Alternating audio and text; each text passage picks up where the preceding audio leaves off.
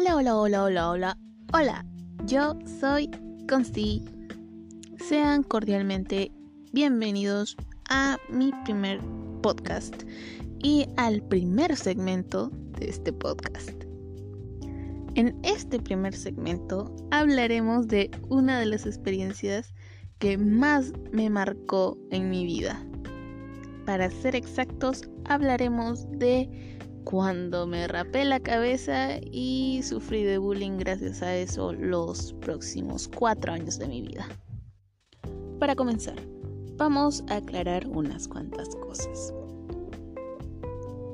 Cuando yo era chiquita, en mi graduación, por así decirlo, de inicial, yo estuve con un grupo de niñas, o sea, de niñas y de niños en su mayoría pues con niñas.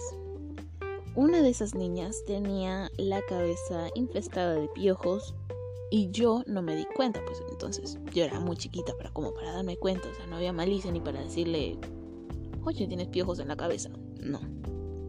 Luego de esa graduación y de esa pequeña reunión que tuvimos en el salón de clases de inicial, yo llegué a mi casa muy tranquila, y se me iban mal hasta que luego de dos semanas, no, es más, ni siquiera llegamos a las dos semanas. A la semana, mi cabeza comenzó a picarme de una forma infernal.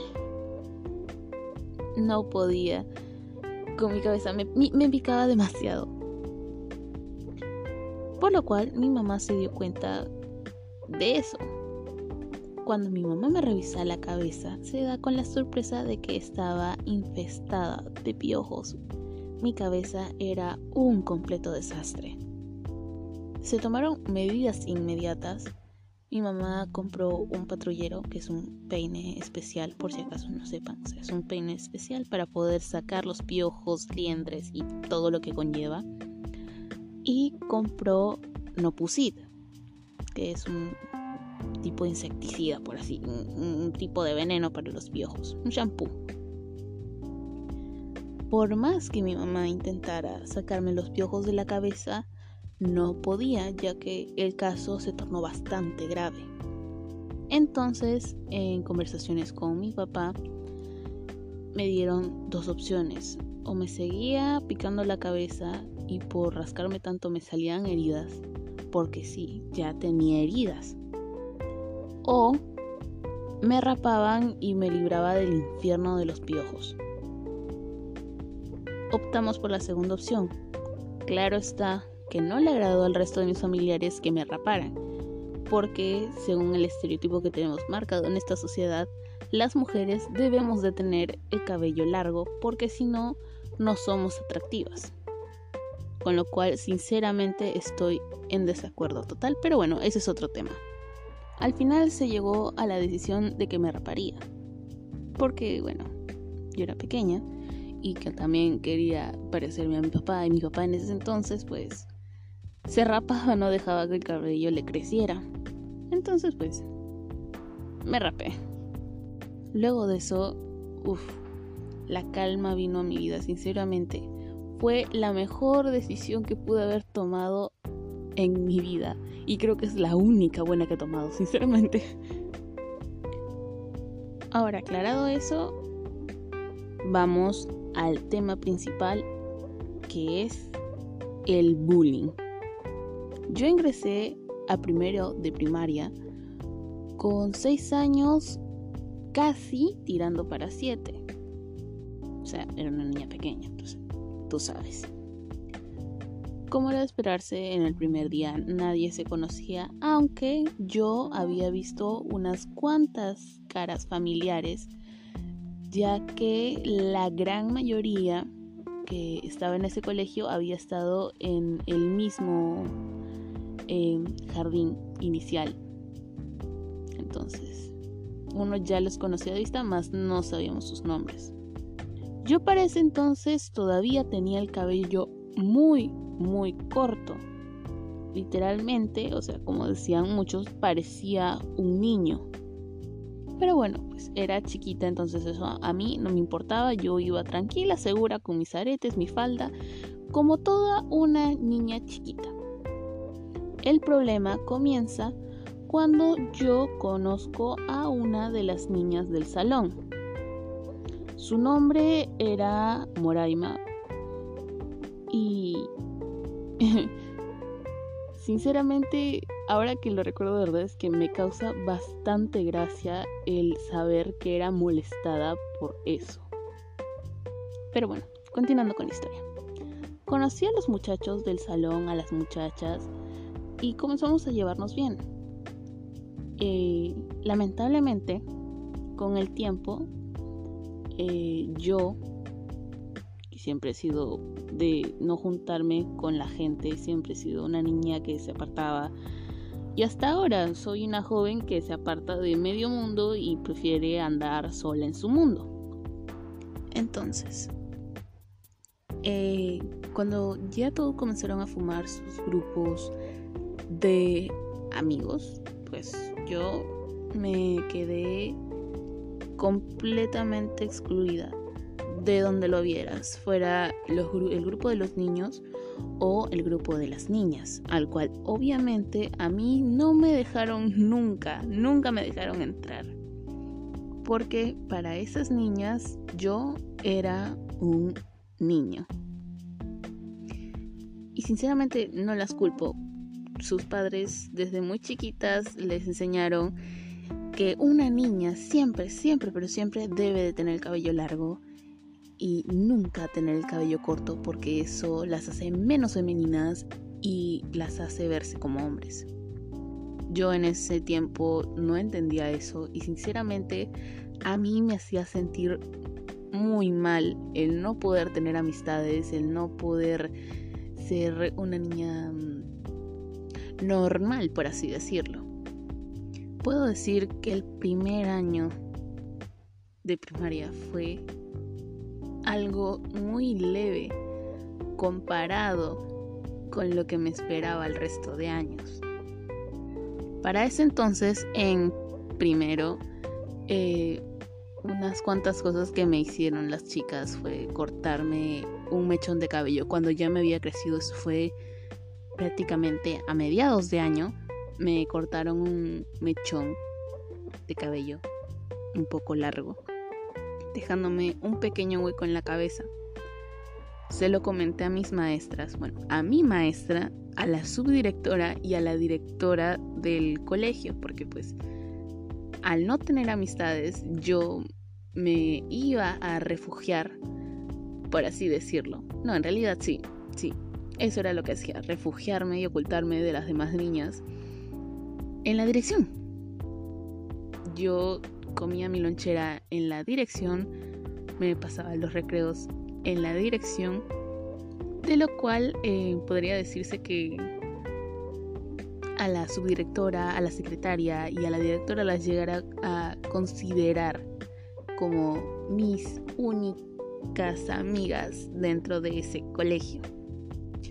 En segundo de primaria las cosas ya comenzaban a empeorar bastante las cosas, eh, como ya dije, pues, comenzaron a salirse de control. Tanto así que en muchas ocasiones los muchachos, porque ahora también comenzaron a, a molestarme los muchachos, no solo las niñas, también eran los chicos hubieron oportunidades en las que ellos agarraban mis colores, los rompían, los tiraban a la basura, los escondían, se los llevaban, haciendo que pues yo me quedara sin materiales para trabajar. Hubo una ocasión en la que todo el salón aprovechó que yo me fui al baño y los materiales de mi cartuchera los esparcieron por todo el salón. Cuando yo llegué mi cartuchera la tenía completamente vacía. Ese día no pude trabajar, tuve que pedirme prestada las cosas a una muchacha de por ahí que simplemente me dio las cosas porque bueno, pues en fin. Además de que tuve que ir al salón de mi hermana a pedirle materiales para poder trabajar. Y ya sinceramente esto a mí me comenzaba a molestar bastante. Ya no les había bastado con haberme molestado en primero, sino que también lo estaban haciendo en segundo. Uno de los hechos que no he comentado de lo que sucedió en primero de, primaria fue que una de las muchachas me robó mi color rojo descaradamente, lo agarró, se lo llevó, le pedí que me lo devolviera y no lo hizo.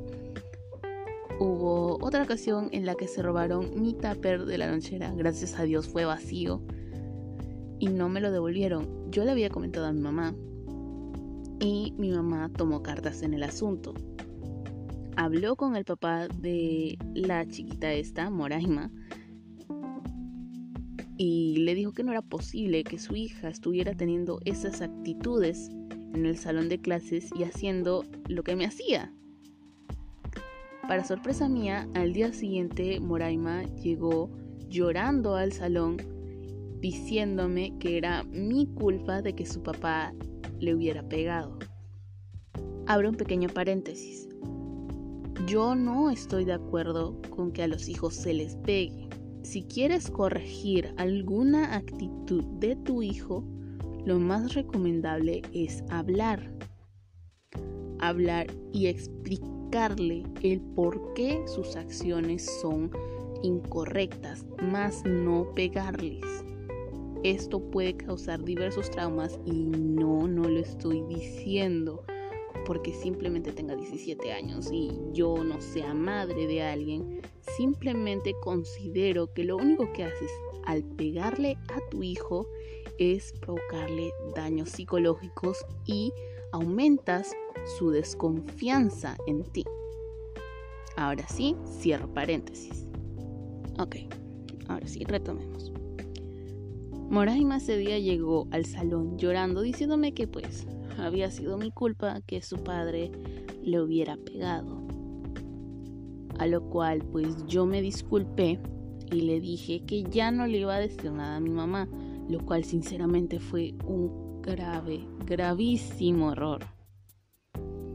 Pasando los días después de eso, que fue, no, días no, fueron meses, em, nos vimos involucrados en una pequeña situación pasaba que en mi salón había un baño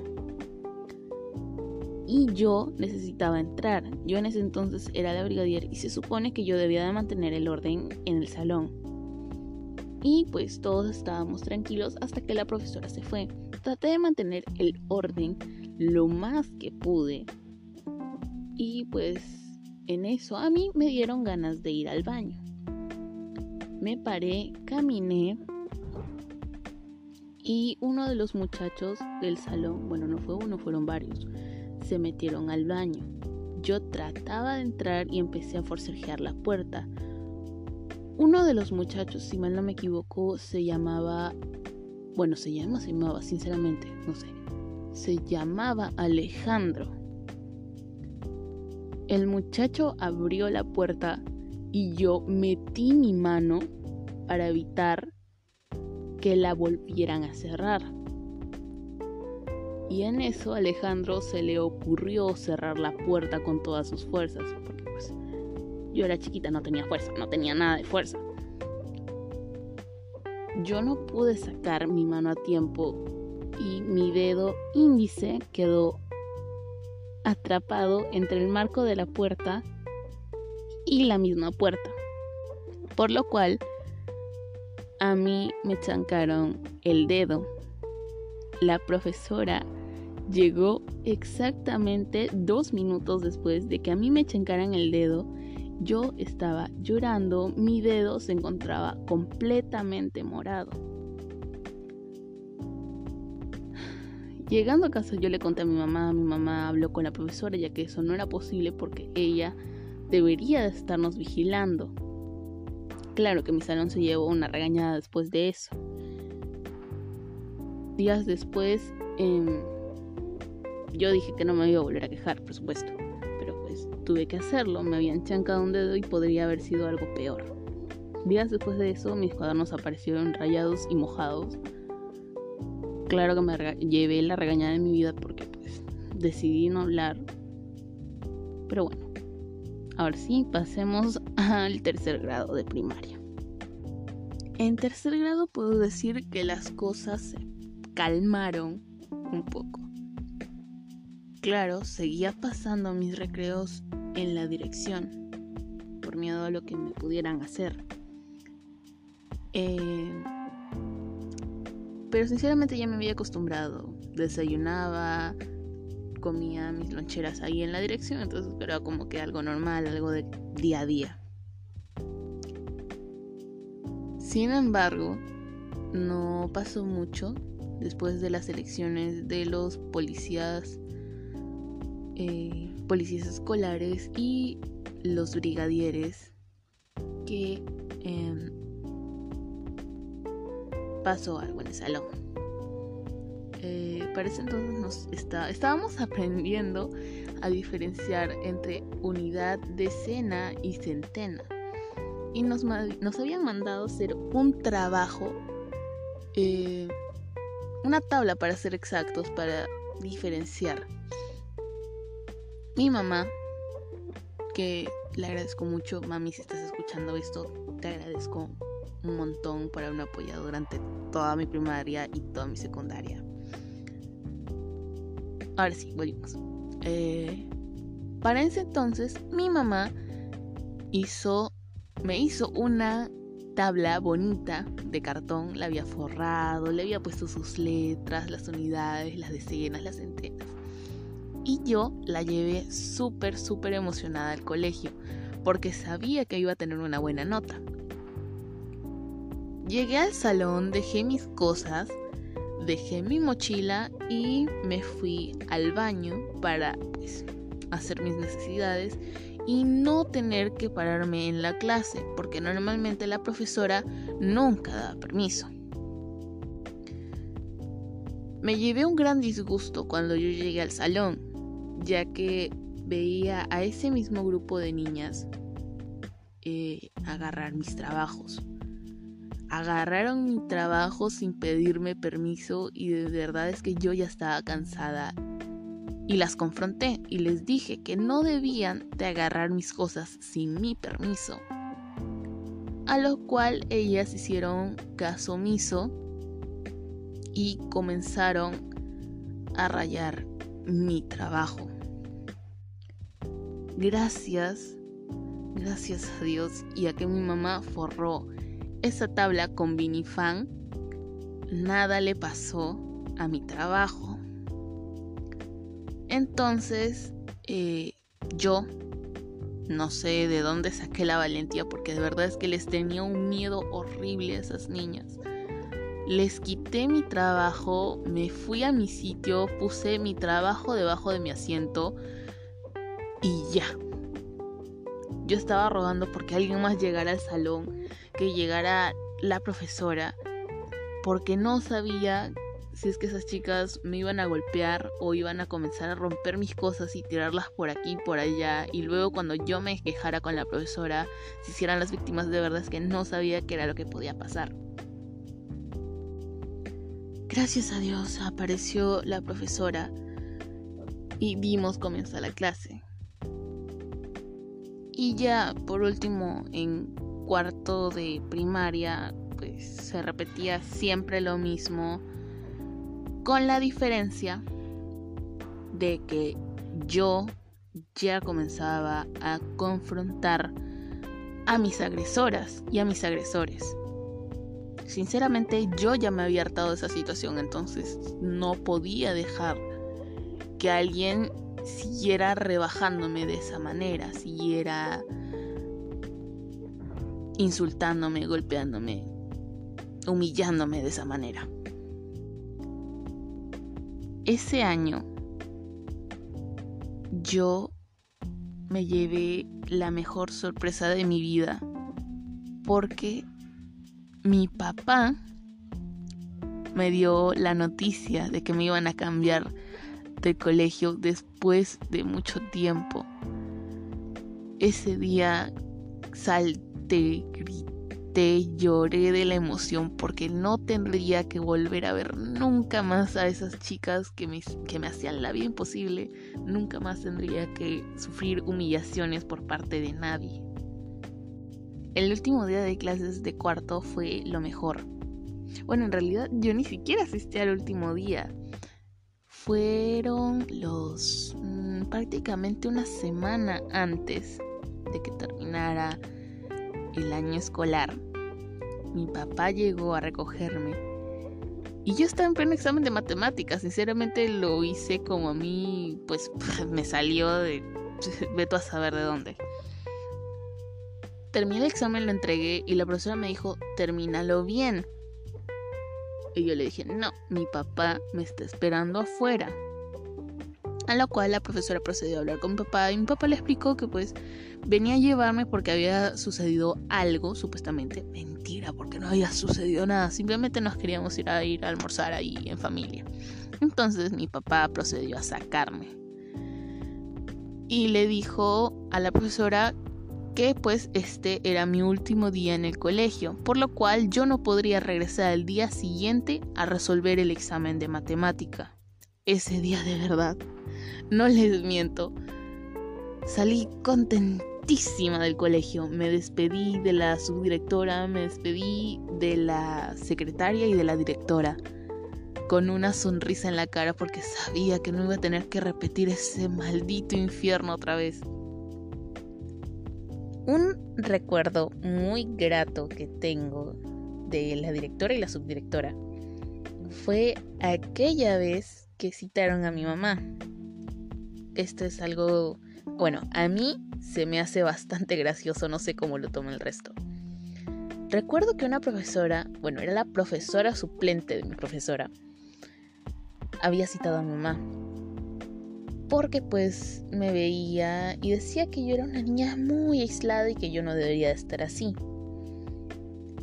La profesora no tenía tacto para hablar, o sea, decía la burrada que se le metía, se le venía a la mente en ese momento, lo decía, no tenía filtro, era bruta para hablar. Le dijo a mi mamá, bueno señora, si su hija sigue así de aislada, pues no se sorprenda si es que se llega a suicidar. Lo cual mi mamá lo tomó súper mal porque decirle que su hija, por el hecho de que se aislaba, se iba a suicidar. El tema dio la vuelta al colegio como si no hubiera mañana así de rápido, más rápido que Flash. Así, tal cual Rayo McQueen, cuchao. Cuando el chisme llegó a los oídos de la directora, no, no dudaron en tomar cartas en el asunto. Mi mamá se quejó, le dijeron a la profesora de que cómo era posible que haya podido decir tal burrada. ¿Por qué? Porque pues de tanto tiempo pasar con la directora y la subdirectora del colegio, a mí ya me conocían y sabían cómo era y sabían lo que era. Por lo tanto, le dijeron y le exigieron a la profesora que se disculpara con mi persona y con mi mamá, porque yo eh, simplemente no quería juntarme con las niñas, porque pues, ¿por qué me voy a juntar con mis agresoras? ¿A que a humillarme más. No, o sea, simplemente no me quería juntar con ellos, con ellas, porque pues me hacían daño. Y el que la profesora haya dicho que yo me suicidaría porque la pasaba encerrada en el salón leyendo un libro, pues era algo bastante ridículo. Luego de eso, ya pasando lo de el suicidio y lo que pasó después de que me dijeron que me iban a sacar del colegio y ese día que me sacaron del colegio, pues pasando a quinto grado. Ese año fue lo mejor y lo más tormentoso de mi vida. No sufrí de bullying, sin embargo, mi profesora era un desastre andante y era la persona, disculpen, la persona más desgraciada que he conocido en mi vida. Lo digo porque yo en ese entonces había salido del colegio, de ese colegio, para que me metieran uno nuevo. Y resulta que yo literalmente no sabía nada, mis conocimientos estaban en nada. Yo llegué a quinto sabiendo que si con la justa sumar, restar y dividir. No, no, no, ni dividir, solo multiplicar. Y multiplicaba mal, ya con eso les digo todo. Mi profesora, sin embargo, no le importó nada y me jaló con dos cursos diciendo que era porque yo no presentaba la libreta firmada. Y así se jaló a medio mundo, reprobó a medio salón, literalmente. Medio salón nos vimos en el vacacional de ese año. Por lo cual a la profesora la terminaron pasando para turno tarde y no volvimos a saber de ella. En sexto de primaria, ya cuando iba por fin a culminar mis estudios en la primaria, o sea, iba a ser libre de primaria, me doy con la sorpresa de que la chica que me hacía bullying en el anterior colegio la habían pasado a mi nuevo colegio y como si no fuera ya bastante, la pusieron en mi sección. De verdad es que me dio de todo, Dios mío, no podía ser. Se supone que ya me había librado de ellos y no, a la niña la pasaron a mi salón. Gracias a Dios. No fue chinchosa, ni siquiera se osó en molestarme ni tocar nada, no me robó nada, no me, no me quitó nada, no me hizo nada porque pues supongo, quiero pensar que sabía lo que podía suceder. Sinceramente es que sexto de primaria lo considero uno de mis mejores años, lejos de que haya conocido a la persona más tóxica que me topé en mi vida. Que no, no estoy hablando de Moraima, no. Estoy hablando de mi ex mejor amiga que en realidad esto también entra dentro de lo del bullying. Yo recuerdo que me apegué mucho a esa chica. La consideraba mi mejor amiga, que era lo mejor, lo mejor, lo mejor, lo mejor que había podido tener como una amiga. Recordemos que pues yo venía de un colegio en el cual me habían hecho bullying toda mi perra y miserable vida. Bueno, esos años tirando casi a 10, 10, por lo menos, sí, por ahí. Y encontrarme con alguien que me tratara bonito, a mí me hizo sentir de maravilla. De lo que yo no me había dado cuenta era que había dejado que esa chica me tratara como a ella se le diera la gana. Me insultaba, me pegaba, eh, me decía de la A hasta la Z, eh, hizo que mi autoestima se fuera para el piso. Y recuerdo que cuando ya pasamos a secundaria, nuestra relación de supuesta amistad se volvió horrendamente tóxica. La chica se llamaba Diana. Eh, pasamos por muchas cosas. La chica tenía problemas psicológicos, se cortaba y yo llegué a pegarme mucho de eso. No, no estoy diciendo que eso se pegue, no, porque no es así. Pero me sentía tan mal y por querer supuestamente entenderla a ella, llegué a autolesionarme. Claro que mi mamá me descubrió y no le gustó para nada y me dijo que no lo podía seguir haciendo solo por el hecho de que ella lo hacía. Es más, hasta mi mamá llegó a decirme que si seguía así me iba a botar de la casa. Y inclusive amenazó a mi hermana con, o sea, le dijo que pobre de ella, que repitas los pasos, pobre de ti que repitas los pasos de tu hermana. Y o sea, fue lo más desastroso de la vida, sinceramente. Pero bueno, ahora sí, vamos con la parte del consejo. Si tú, niña, niño, niña, adolescente, joven, jovencita, estás pasando por una situación similar, si estás viendo que hay un grupo de chicos, chicas que te hostigan, te acosan, te golpean, te maltratan, no dudes en hablar con un adulto o con una persona de confianza. Sea tu amigo, sea tu amiga, tu compañero de otra sección, sea tu tío, tía, primo, prima, mamá, papá, profesores, díselos, cuéntales lo que, les, lo que te está pasando, no dudes en hacerlo, porque ellos pueden ayudarte. Y si en caso ellos no te ayudan, trata de hacerlo lo más visible posible. Haz notar lo que te hacen.